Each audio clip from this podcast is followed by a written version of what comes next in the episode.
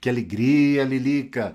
Eu fiquei tão contente de receber seu convite. É uma alegria para mim, uma honra ser o seu primeiro convidado e você que é tão legal. Eu gosto muito das crianças e, e eu lembro que eu fui criança também um dia, sabe? E eu ah, fazia muitas perguntas, eu era muito curioso também, assim que nem você. Nossa, eu sou muito curiosa! Então você vai me aguentar, né? Não, não, não precisa aguentar. É, é, um prazer, é uma alegria. Se eu puder ajudar de alguma maneira, vai ser assim uma satisfação muito grande. Eu gosto muito de perguntar. Você está preparado, tio Bispo? E não sei se eu estou preparado, não, mas vamos tentar, né? a primeira pergunta: Qual é a sua comida predileta predileto. Ai, ai, ai, agora você me pegou porque eu gosto de tanta coisa, sabe? Eu gosto eu de feijoada, eu gosto de bacalhoada, de doce eu gosto. De... Ah, pudim de leite eu gosto bastante. E qual o seu time? Você tem time de futebol? Tenho, eu torço pro Palmeiras, sou um palmeirense. você, você é palmeirense também? Olha é, só. Da Dona Carmela, toda hum, família. Que legal. Ei, que beleza. A gente não tá numa fase das melhores esse ano, sabe? Mas o ano passado até que foi bom. É verdade. E um hobby seu? Olha, eu gosto de jogar futebol e gosto também de jogar xadrez. São duas coisas que eu gosto bastante. Não Fabiana. tem nada de xadrez. Nada. Ah, então eu posso te ensinar. Eu aprendi a jogar xadrez quando eu tinha, deixa eu ver, tinha seis anos de idade. Olha só, que legal. E hum, uma música que você gosta? Hum, música, ai, ai, ai, deixa eu ver. Música tem, eu gosto dos louvores, sabe? Eu tenho um filho que ele é compositor e, e tem músicas ah, muito legal. lindas é, e ele compõe e canta bem. Eu gosto dele, eu sou um pai assim meio coruja, então eu sou meio suspeito, mas o pessoal diz que é bom. Então as músicas dele são muito boas e tem vários louvores que realmente me tocam o coração. Põe o link depois, aí tá, pra gente põe ouvir. sim. e agora um livro. Livro, olha, um livro que marcou bastante a minha vida foi Cristianismo Puro e Simples do C.S. Lewis. Aliás, os livros do C.S. Lewis são muito bons, sabe? E até recomendo para criança as Crônicas de Nárnia. São bem bacanas. Ai, já a série. falar. É, olha, tem bacana. Tem. Tem filme, né? Tem, tem uma série de filmes e, e, e os livros da série são muito bons para criança, bem, bem, bacana também. O Senhor dos Anéis, também do Tolkien, é uma série muito boa, de livros e dos filmes também. E um filme? Seria esse mesmo? Esse, né? Olha, eu gostei do Senhor dos Anéis, gostei de todos. Ah, o Retorno do Rei foi, foi fascinante, né? As Duas Torres. Eu, eu recomendo toda a série dos do, Hobbits. Eu, eu gosto do Senhor dos Anéis, a Forrest Gump também marcou. E um, agora um filme que eu to, fiquei bastante tocado foi O Império do Sol. O Império do Sol foi um filme muito bom de se assistir no cinema e eu gostei demais desse filme do Spielberg. Vale a pena também conferir. Legal. E um dom que você tenha? Olha, acho que eu não tenho muitos dons, não, sabe? Eu não tenho dom de cantar, eu não tenho dom de tocar, mas eu acho que eu tenho um pouco de dom de comunicação. Um pouco. Dá, dá para quebrar o galho. E professor. Sim, pregador. é. Pregador. Então eu consigo comunicar. Eu gosto de ensinar. Eu tenho, assim, uma vocação para o ensino, é onde eu me, me realizo mais. Eu gosto, eu tenho uma, acho que uma facilidade desde a escola de explicar as coisas de maneira mais simples. Pelo menos eu tento, tá? Eu, eu acho que Eba! traduzir é miúdos. Ah, que bom. Eba! E uma saudade. Ah, saudade da minha infância, como diz o poeta, né? Tem saudade da infância. Mas foi, foi muito boa, tive uma boa infância, graças a Deus. Jogar futebol, empinar pipa, rodar peão, bolinha de gude, e todas as brincadeiras de crianças. Eu, eu vivi uma fase muito boa de infância. Fui realmente muito feliz da minha infância, graças a Deus. Então, tenho saudade daquela época. Minha mãe embora... briga comigo. Porque Por quê? eu pego o celular dela. Porque ela que eu fico viciada em celular quando eu pego. Eu tenho dó das crianças de hoje, porque videogame, celular, televisão, olha, nem se compara com, com poder brincar com outras crianças, né? poder ter uma vida mais ativa, de atividade. Eu praticamente não sentava no sofá, numa cadeira, eu estava sempre agitado, correndo, brincando, pulando, Nossa! principalmente nas férias, é. E eu quero saber sonho, tio Bispo. Olha, um sonho seria ver mais e mais cristãos vivendo o cristianismo e não apenas da boca para fora, que a gente pudesse fazer diferença na sociedade, que a igreja pudesse ser benquista por causa dos bons exemplos dos líderes, dos membros e pudesse ajudar outras pessoas a se aproximarem de Deus e a experimentarem todas as coisas positivas, libertadoras, a vida abundante que tem quem conhece Jesus de verdade, quem tem uma experiência com, com, Cristo. Eu acho que o mundo precisa de Deus, precisa de Cristo, e os cristãos precisam revelar Cristo ao mundo. Eu creio que isso é, uma, é algo que está tá pegando. Tem muito mau testemunho, tem muito escândalo, sabe? Tem, tem muita gente pisando na bola, e isso traz muito prejuízo. Afasta, acaba afastando as pessoas do próprio Evangelho. E o Evangelho é bom. O problema são as, os seus representantes, muitas vezes, sabe? É verdade. Nossa, que sonho bonito, né? Eu queria saber, Bispo Tio Hildo, se você já passou por um momento muito difícil. Ou você, ou sua família, sua mãe, seu pai, alguém. Ah, passar por momentos difíceis é, é a sina de todo ser humano. É, eu falei até da minha infância, que foi uma infância boa, feliz, mas guardada as devidas proporções. É, nós éramos pobres e vivíamos situações muitas vezes precárias. Eu lembro de uma vez meu pai chegar em casa e era dia de pagamento e quando ele pegou, pôs a mão no bolso, é, o bolso estava rasgado, porque no ônibus lotado alguém foi lá com a gilete, canivete, rasgou o bolso dele, levou o dinheiro. E a gente já passava, vivia, vivia apertado, né? Então imagino como não foi aquele dia. Eu lembro do meu pai, da minha mãe, a tristeza, sabe? Aquela como é que vai ser? E agora? E olhando para os três, quatro filhos, né? Pequenos ali, e tendo a responsabilidade de sustentar, e a gente já vivia muito, muito apertado. E que peso no coração deles, né?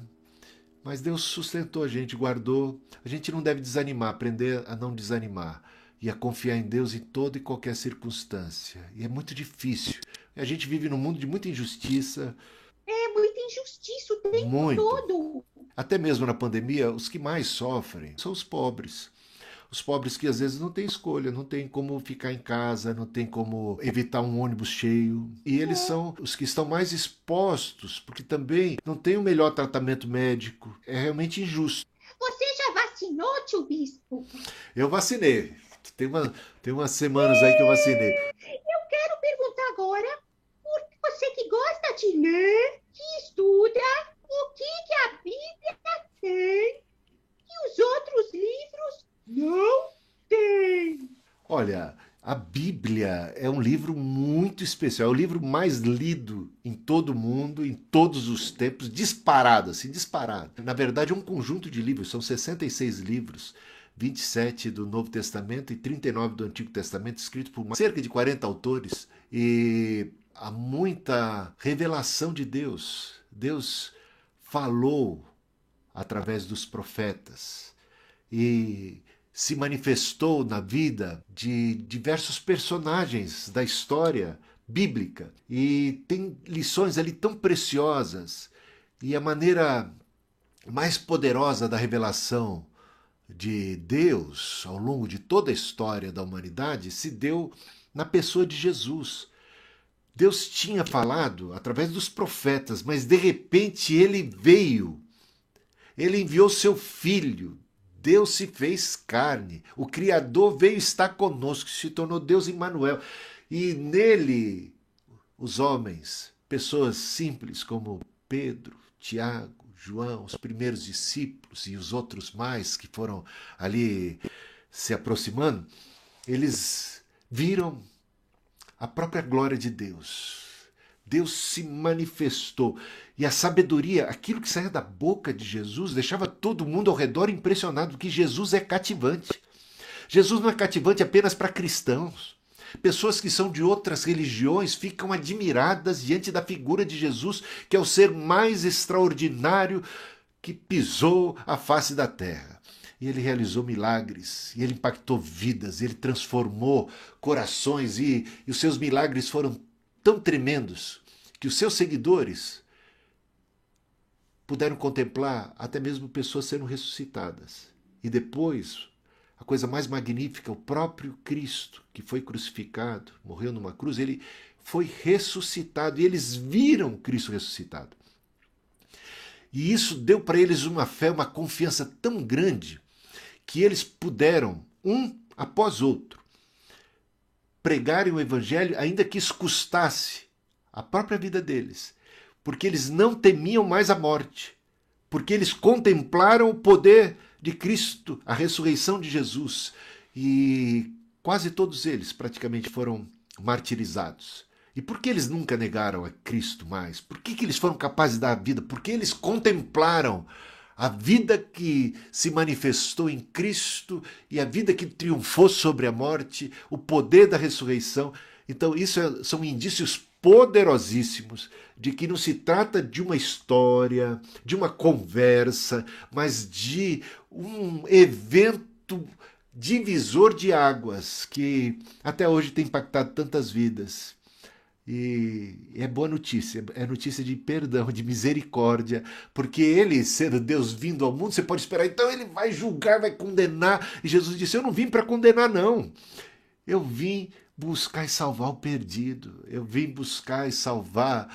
Eu vim perdoar. Eu vim redimir. Eu não vim condenar. Mas infelizmente a condenação acaba acontecendo quando as pessoas rejeitam a salvação. Elas continuam e permanecem porque querem nas trevas e na escuridão. Jesus disse: a luz veio ao mundo, mas infelizmente as pessoas amaram mais as trevas do que a luz. Isso é uma coisa triste. Mas ele veio e ele quer nem por força, nem por violência, é, redimir, salvar, comunicar graça, salvação, perdão, vida, orientação, sabedoria. Ele quer o nosso bem. Não tem melhor amigo, não tem ninguém como Jesus. Então, é, ele veio ser o nosso presente? O maior de todos. Que não é o presente? é. Infelizmente, porque Jesus poderia ter se manifestado de um jeito a não ter como a gente recusar o presente. Ele poderia se impor a nós pela força do seu poder. Sabe como é que ele entrou em Jerusalém? Ele que era o rei, o legítimo rei. Ele entrou montado num jumentinho. Ele não veio com poderoso cavalo, uma carruagem de fogo, exércitos poderosíssimos para subjugar a todos, para impressionar a todos. Não foi essa a via de Jesus. Foi a via da, da, de, de cativar pelo amor. A maior força que Jesus demonstrou foi na cruz, dando a sua própria vida, enfrentando a dor da morte, a angústia e tudo mais, para provar o quanto ele nos ama o quanto ele nos quer bem, para nos livrar da condenação do pecado que ele assumiu sobre si, para a partir daí oferecer gratuitamente perdão e salvação. Então esse, esse é o nosso Cristo, ele cativa pelo amor. Mas tio bispo, assim, tem gente que fala que todo caminho leva a Deus. Por que falam que Jesus é o caminho. E, e o que são profecias? E você tem um exemplo para dar de profecia e de caminho. Muito bem, olha, tem muita gente mesmo que acredita que todo caminho leva a Deus, ou que muitos caminhos levam a Deus, e que a sinceridade é o que mais importa, e que não existe é. verdade, cada um tem a sua verdade, é uma espécie de é. relativiz, relativizam a, a ideia não tem absolutos, não tem verdade. Ah, você fica com a sua verdade, eu fico com a minha verdade e tal, aquela coisa toda. É, importa ser sincero, mas de fato, se você pegar uma estrada errada, né, se você por acaso está saindo de São Paulo com destino a Brasília, quer ir lá na capital, e, e só que você pegar uma estrada que está numa direção lá de Santa Catarina, Rio Grande do Sul, você está nessa direção, você nunca vai chegar. Você pegou a estrada errada. É. E uma, uma coisa para observar, sabe, Lelica, que se, se houvesse possibilidade das pessoas serem salvas por qualquer outro caminho, por que, é que Deus teria que enviar o seu filho, né? Para dar a sua vida, por quê? Então bastaria que cada um encontrasse o caminho, ou, ou, ou, construísse o seu próprio caminho. Como na Torre de Babel. Lembra? A Torre de Babel é uma tentativa humana de alcançar os céus, pícaros da glória, de, de, de impressionar por seu desempenho, por sua tecnologia, por sua sabedoria. É, é, é fruto da presunção humana. Mas isso isso acaba incorrendo na condenação de Deus, esse orgulho, essa presunção, isso de achar que a gente pode fazer por merecer o céu. De fato, nós pecamos, nos tornamos pecadores e passamos a partir daí a pecar porque somos pecadores e escravos do pecado e condenados. A condenação do pecado é certa sobre nós e não tem como a gente resolver isso resolver as pendengas do nosso passado. A gente precisa de misericórdia, a gente precisa de perdão. E já desde os tempos do Antigo Testamento, Deus já pré-anunciava o Evangelho, falando assim: olha, que um, que um cordeiro seja sacrificado e o sacerdote faça uma oração de quase que transmigração da culpa daquele que é o pecador sobre é o cordeiro. É como transferir. É então, a palavra. Esquece essa palavra. É, é, transferir. É como se fizesse uma transferência da culpa. Transfere a culpa do pecador para a ovelha, e essa ovelha que é inocente, que não pecou, vai ser condenada porque o salário do pecado, a condenação do pecado, o resultado do pecado é a morte. Então, ela paga a, a, o preço, a condenação, a sentença da morte recai sobre ela, seu sangue inocente é derramado, e esse sangue inocente era como que aspergido sobre o culpado. Então, pela pelo sacrifício do inocente, o culpado se tornou agora sem culpa. E isso apontava para Jesus Cristo. Quando João Batista viu Jesus se aproximando, ele diz: Eis o Cordeiro de Deus que tira o pecado do mundo. Mas ele falou: O Cordeiro. E Jesus depois se apresentou: Eu sou o caminho, a verdade e a vida. Ninguém vai ao Pai se não for por Cristo. Ele se apresentou como a solução, o redentor, pelo seu sangue, pela cruz. Por isso a cruz, a mensagem da cruz é muito importante, porque lá se deu o sacrifício de Jesus em nosso lugar, assumindo a nossa bronca, nossa culpa. O castigo caiu sobre ele e a gente pode, olhando para ele, encontrar a misericórdia de Deus e o perdão, tá? Então, e isso já cumpre, eu diria que, que esse, você falava de profecia, todo esse cerimonial levítico já tem um caráter profético, porque apontava para o Cordeiro de Deus que tira o pecado do mundo. E Isaías profetizou em Isaías 53 a respeito desse servo sofredor, desse justo que seria punido e morto e sacrificado para benefício, perdão, justificação, absolvição dos pecadores. É isto. Tio Bispo, veja se eu entendi. Aquele cordeirinho fazia a gente lembrar que um dia ia vir Jesus, que ia Isto. ser um cordeiro como aquele, só que ia tirar toda a nossa maldade. Isto é mesmo. Isso. Exatamente. O castigo caiu sobre ele e, de alguma maneira, como um irmão mais velho, ele pagou o preço, a condenação e a gente experimentou a absolvição, a libertação e estamos livres da culpa. Nenhuma condenação há para aqueles que estão em Cristo Jesus. Mas e se eu me esforçar muito para ser boazinha e perfeita? Muito, muito, muito. Eu acho que você deve se esforçar.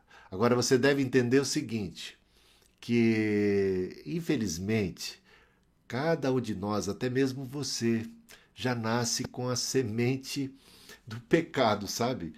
Já nasce pecadora. Eu não queria ofender, não, mas é. Ó, eu vou falar da minha netinha mais nova que você. Ela tinha dois anos e nove meses, a Helena, minha neta primogênita. Ela estava brincando em cima de uma cadeira. Ela estava em pé, em cima da cadeira brincando. O pai dela, o meu filho Samuel, a viu e, preocupado, disse assim: Helena, desça já daí. E ela falou: Pai, eu, papai, eu não quero obedecer. Aí meu filho falou assim: Menina de dois anos e nove meses, por que cargas d'água você não quer obedecer? E a resposta dela, dela foi pura e simples, foi assim: porque eu quero ser feliz. Porque eu quero ser feliz. E ela entendia que o mandamento do. Ela gosta de brincar. E ela não tinha consciência do perigo. Ela achava que o pai, o pai era um desmancha prazeres, que os mandamentos do pai eram simplesmente para estragar a alegria, a felicidade dela. Ela estava ali no deleite, ela estava ali no encantamento do, do intertida ali, e de repente vem o pai e, e diz: desça daí. Ela falou: não quero obedecer, eu quero ser feliz. Agora, isso, isso mostra que ela, com dois anos e nove meses, já tem uma deliberação, assim, já tem um instinto um tanto rebelde de questionar a, ao pai, porque ela tem uma perspectiva de que o pai, ela julga já o pai, que o pai tá errado, o pai tá mal, que o pai não lhe quer bem. E isso aconteceu com Adão e Eva, ainda que não fossem crianças, mas quando se apresenta a figura ali do tentador, ele questiona os mandamentos do pai, de Deus, o pai e fala assim: não, Deus está te privando de uma alegria, Deus está te privando de um saber, isso aqui é delicioso, Deus não quer que você coma porque Ele não quer que você seja tão, tão sábio, tão inteligente, vai ser melhor para você, Ele está te privando dessa alegria. Eh, você não permita isso. Então, esse eh, espírito de rebelião que se viu no Éden, se vê já na criança, no certo sentido, de entender que eu vou ser feliz do meu jeito, da minha moda, que eu sei o que é melhor para mim. E aí eu questiono todos os valores dos sábios, daqueles que vêm dos pais e tal, porque eu julgo. É a ideia do filho pródigo. Sabe a história do filho pródigo? Que de repente ele rompe com o pai e fala assim: pai, eu não quero saber, me dá a parte da minha herança, eu quero viver longe do Senhor, porque perto do Senhor não sou feliz, porque o Senhor, o Senhor acaba me, me atrapalhando. Felicidade está lá do outro lado, felicidade está no mundão, felicidade está nos prazeres da vida, e ele mete a cara, vai para longe e depois ele quebra a cara. Então, de repente, é isso que acontece com cada um de nós. E nesse sentido é que eu digo, por melhor que você é, é, queira ser, e você deve continuar querendo, você tem que ter uma consciência de que o pecado tem tomado conta da humanidade, às vezes até o melhor de nós, o melhor que a gente faz, às vezes faz com uma intenção não tão pura. E, e por mais que a gente se esforce, a gente ainda vai continuar pecador. A gente ainda vai tá, continuar devendo, vai precisar de perdão, de misericórdia, precisa de salvação, precisa do perdão de Deus. Então, tio Bispo, é como uma coisa que passou para todo mundo? Todo mundo. Você conhece. A gente é... faz o bem, mas como a gente faz o mal também, aí é, é problema, porque a gente não faz só o bem. Exatamente. E o mal onde é que vai parar? É isso? Precisava É. de alguém para esse nosso lado encrencado, emperrado, que todo É. mundo tem? Sim, e o problema daqueles que pensam que são bons é que eles já estão exercendo uma arrogância aí, que já é má em si mesma. Né? A presunção de que eu sou bom, a presunção de que eu mereço o céu, de que eu tenho feito tudo. Sabe, uma das coisas, eu acho que foi Aristóteles que falou: Homem, conheça-te a ti mesmo. Então, quanto mais a gente conhece a si mesmo, mais consciência a gente tem da nossa pecaminosidade. Isso é uma, uma das coisas. Quanto mais próximos nós estivermos de Deus, mais patente ficará a nossa inadequação. Desculpa usar esse, esse termo. A, no- a- a- a nossa, digamos. Hã? Inadequação, inadequação. i- inade- Você fica inadequado, né? Inadequado quer dizer que você fica você fica desqualificado, você percebe que você fica sem graça, você fica mal. Você sabe que o, o profeta Isaías, uma vez, ele teve uma experiência com Deus tão tremenda, e Deus se revelou a ele, ele teve uma visão tão poderosa de Deus, de repente ele se viu diante de Deus. Aí, ele sabe o que ele disse? Ai de mim que vou perecendo porque eu sou pecador. A primeira coisa que ele percebeu quando ele se viu diante de Deus foi que ele era pecador. Que ele não podia estar diante de Deus. Uma vez eu tive um sonho. Eu era um jovem bem, bem firme na, na, na igreja, lendo a Bíblia, amava muito a Deus, mas eu tive um sonho de que Jesus estava voltando. E eu fiquei tão assustado que acordei naquele impacto da volta de Cristo. E, a- e o meu susto era: será que eu estava preparado? Mesmo um jovem que está que tá indo na igreja, fazendo, de repente, por consciência, agora me vejo diante de Deus, será que a minha alma está preparada para encarar o Senhor? E eu preciso muito da misericórdia de Deus, eu preciso muito da graça de Cristo, eu preciso muito do perdão do Senhor. Ainda que eu continue e deva continuar querendo agradá-lo, fazer a coisa que é certa, esteja fazendo, caminhando na luz, e eu devo caminhar na luz, eu ainda dependo muito do perdão, da misericórdia, da graça de Deus, sabe? Essa é, é toda a verdade. Então, você vê se eu entendi, tio Bispo. Quanto mais perto eu fico de um Deus tão maravilhoso, mais eu percebo que eu não sou tão assim como eu acho tão boa. Isso mesmo. É isso? Ó, é, é, é meio que quando você limpa a casa. Você já ajudou sua mãe a limpar a casa? não Ajuda, gosto, hein? mas ajuda. Então, quando você ajuda, vamos lá, vamos dizer que você, a sua mãe, o seu pai, todo mundo ali foi lá fazer o melhor. Vamos limpar aqui, vamos deixar a casa um brinco. E aí, de repente, você fala assim: ah, tá tudo limpo.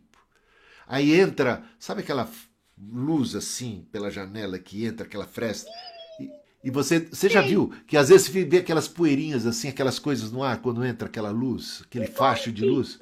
Um monte, fala, mas eu limpei, como é que ainda tem isso?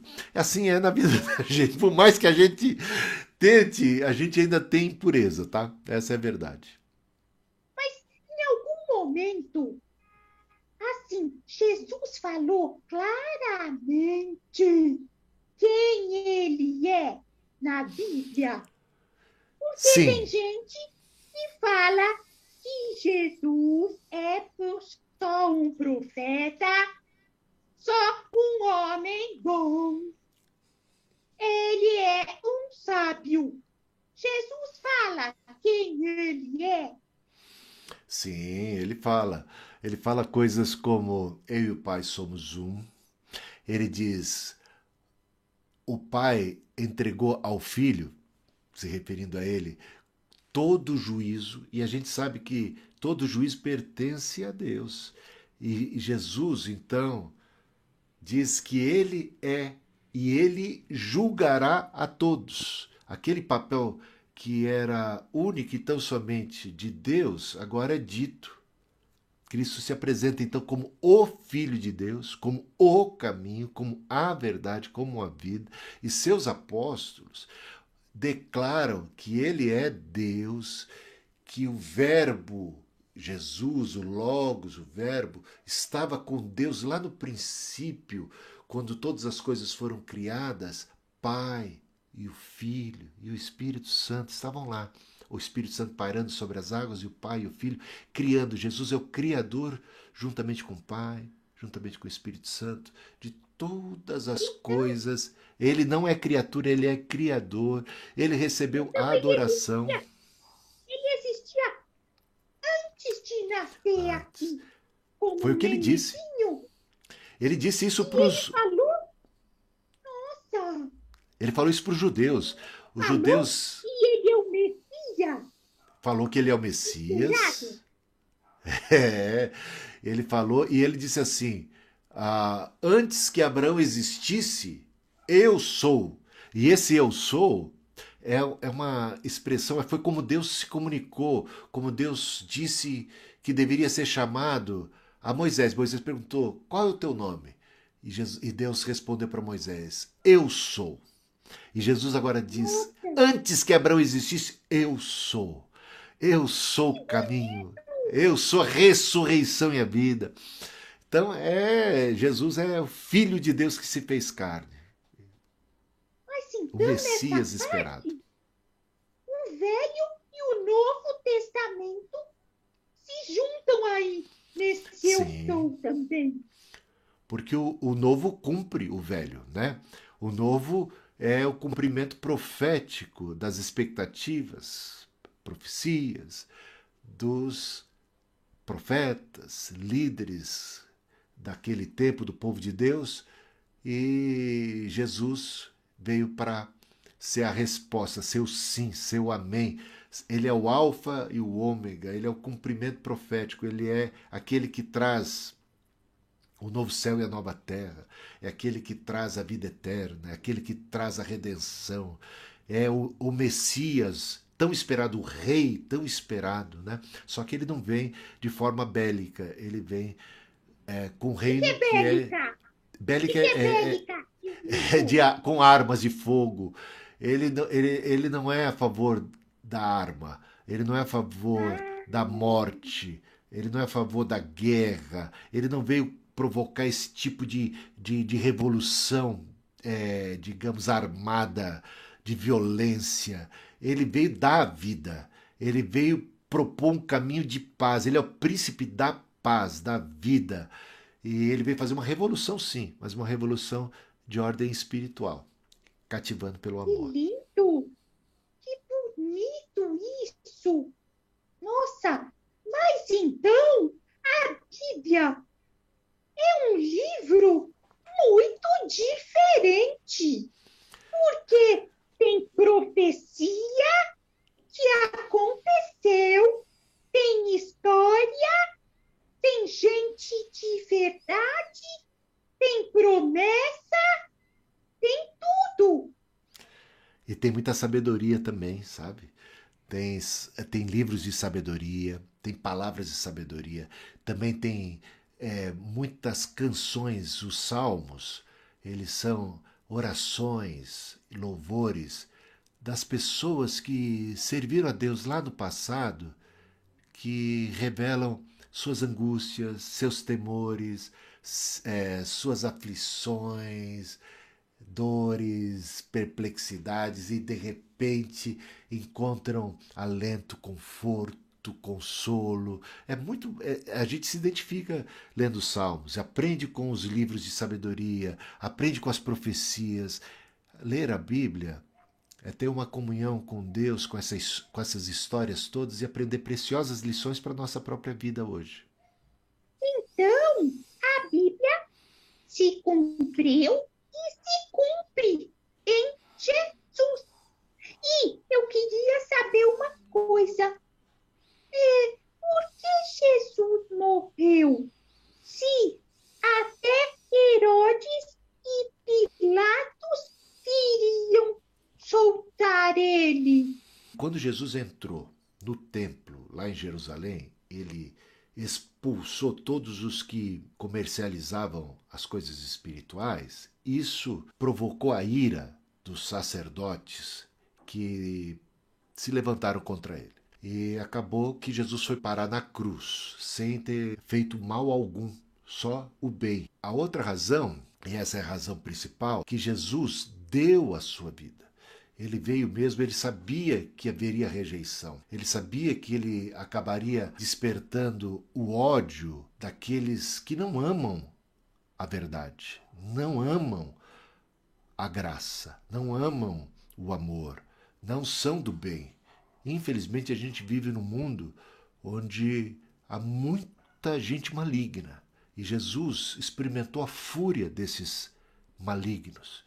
E agora, ele entregou-se como um cordeiro mudo diante dos seus tosqueadores, diante dos seus adversários. E sabe o que aconteceu? Ele estava ali fazendo isso por amor a mim, por amor a você, a cada pessoa, para ser Nossa. aquele cordeiro de Deus que tira o pecado do mundo. O Pedro, o Pedro tentou defendê-lo. Quando ele foi, Jesus foi preso, Pedro tentou defender. Aí Jesus repreendeu a Pedro. Pedro, você não sabe, sabe que se eu quisesse, eu convocava uma legião de anjos para me defender. Ninguém pode tirar a minha vida. Eu a dou voluntariamente. Ele se entregou por amor a mim e a você para nos salvar. Nossa, quanto amor, tio Milton!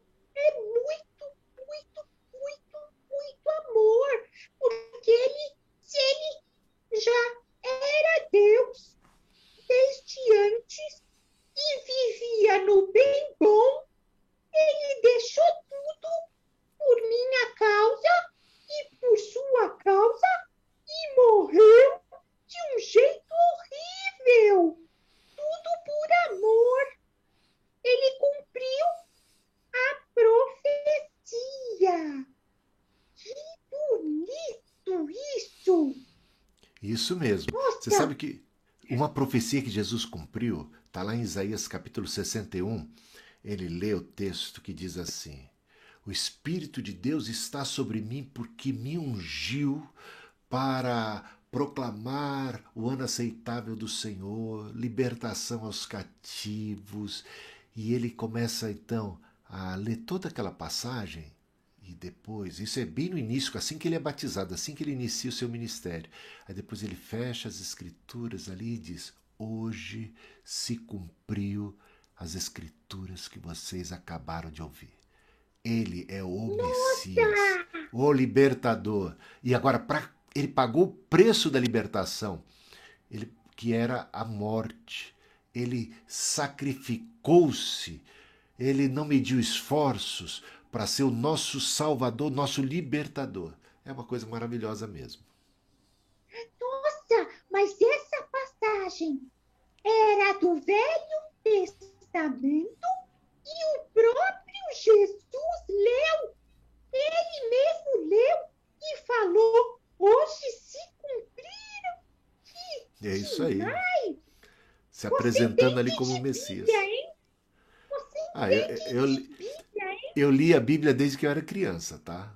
Gostava muito. E quando eu ainda não sabia ler e escrever, eu pedi para minha mãe contar. Tinha uma Bíblia em quadrinhos assim, e eu perguntava: que história é essa? O que está acontecendo aqui? Ela ia me contando. Eu ia aprendendo as histórias da Bíblia, que marcaram a minha vida, fizeram bastante diferença. Me fizeram só bem, sabe? Nunca me fizeram mal. Nossa! Por que pouca gente lê, tio Bispo? Olha, eu acho. Lê tão pouco a Bíblia. Eu acho que as pessoas leem muito pouco no geral. Então a gente já tem que partir daí. Que as pessoas estão muito acomodadas com televisão, com internet, com coisas assim, e estão lendo pouco. Então é um apelo para que as crianças, principalmente as crianças que podem adquirir bons hábitos, aprendam a ler, aprenda o valor de ler. Se você lê o livro Senhor dos Anéis, as Crônicas de Nárnia, você lê, você ativa a sua imaginação, sabe? Você vai criando todo aquele mundo que está sendo descrito ali, mas na sua mente os personagens têm uma cara, a situação, a cena.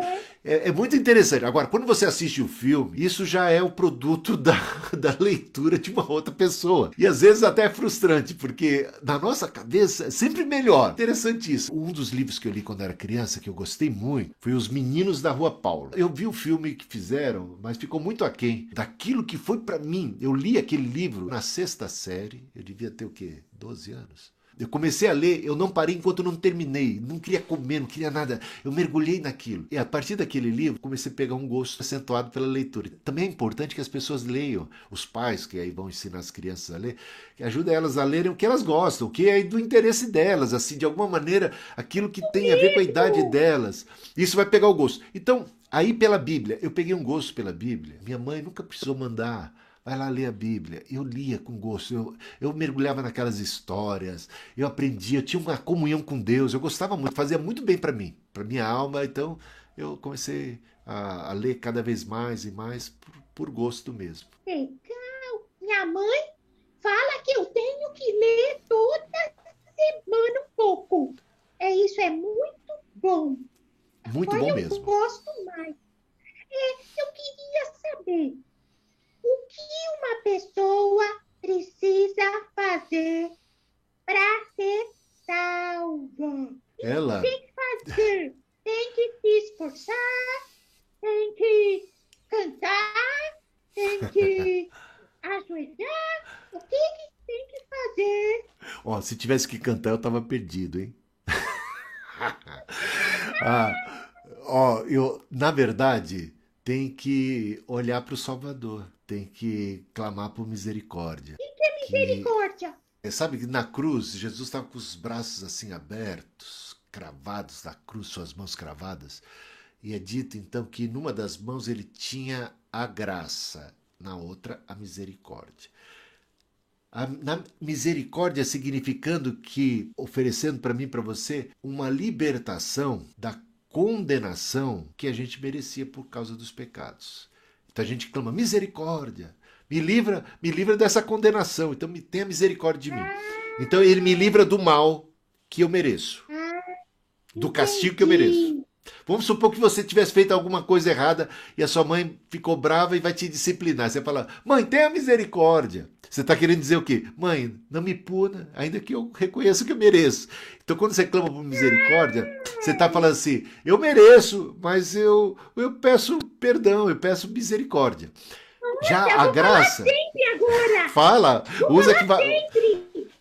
E, e, é uma atitude de humildade. Pedir por misericórdia é, é você reconhece que você merece a punição, mas você clama pela bondade, pela piedade, pela misericórdia da mamãe ou do Pai Celeste. A outra coisa é a Quando graça. eu chinelo, eu falo. Misericórdia! Misericórdia, mãe! Clama por misericórdia nessa hora e espere da bondade de sua mãe. Né? Agora, a outra coisa é a graça. A graça, enquanto a misericórdia nos livra do mal que nós merecemos, a graça nos dá o bem que a gente não merece. É um pacote completo de, de, de bênçãos, ou seja, além de eu ser livre do mal que eu merecia, eu acabo recebendo agora um bem, uma dádiva e, e benefícios e presentes e que eu nunca fiz por merecer. Então eu, me, eu sou livre pela misericórdia do mal que eu merecia e sou abençoado pela graça com tantas dádivas que eu nunca jamais sonhei e nunca fiz por merecer. É isso que Deus faz por nós. Olha para Jesus, está tudo em Cristo, Ele é o caminho. Nossa!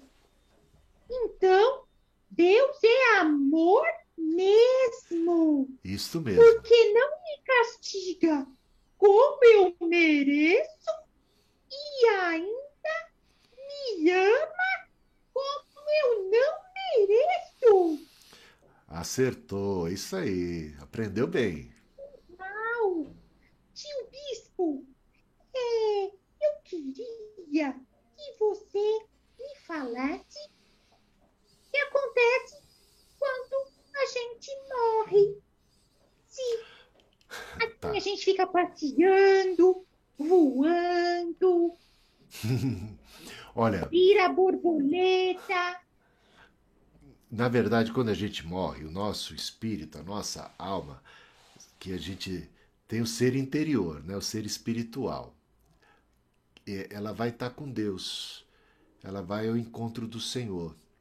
E em espírito, a gente já vai estar desfrutando né, da presença de Deus, do consolo de Deus, vai estar conversando com Ele, vai estar o- tendo umas ocupações lá no céu, uma- tem, umas, tem umas brincadeiras no céu que são muito bacanas, que eu ainda eu, eu tô para conhecer, tá? É, vai chegar a hora da gente ir para o céu. É divertido, o céu não é chato. O- o- ninguém vai chegar lá no céu e vai ficar decepcionado. Ele vai ser sempre surpreendente. Ele vai ter sempre mais do que a gente podia imaginar.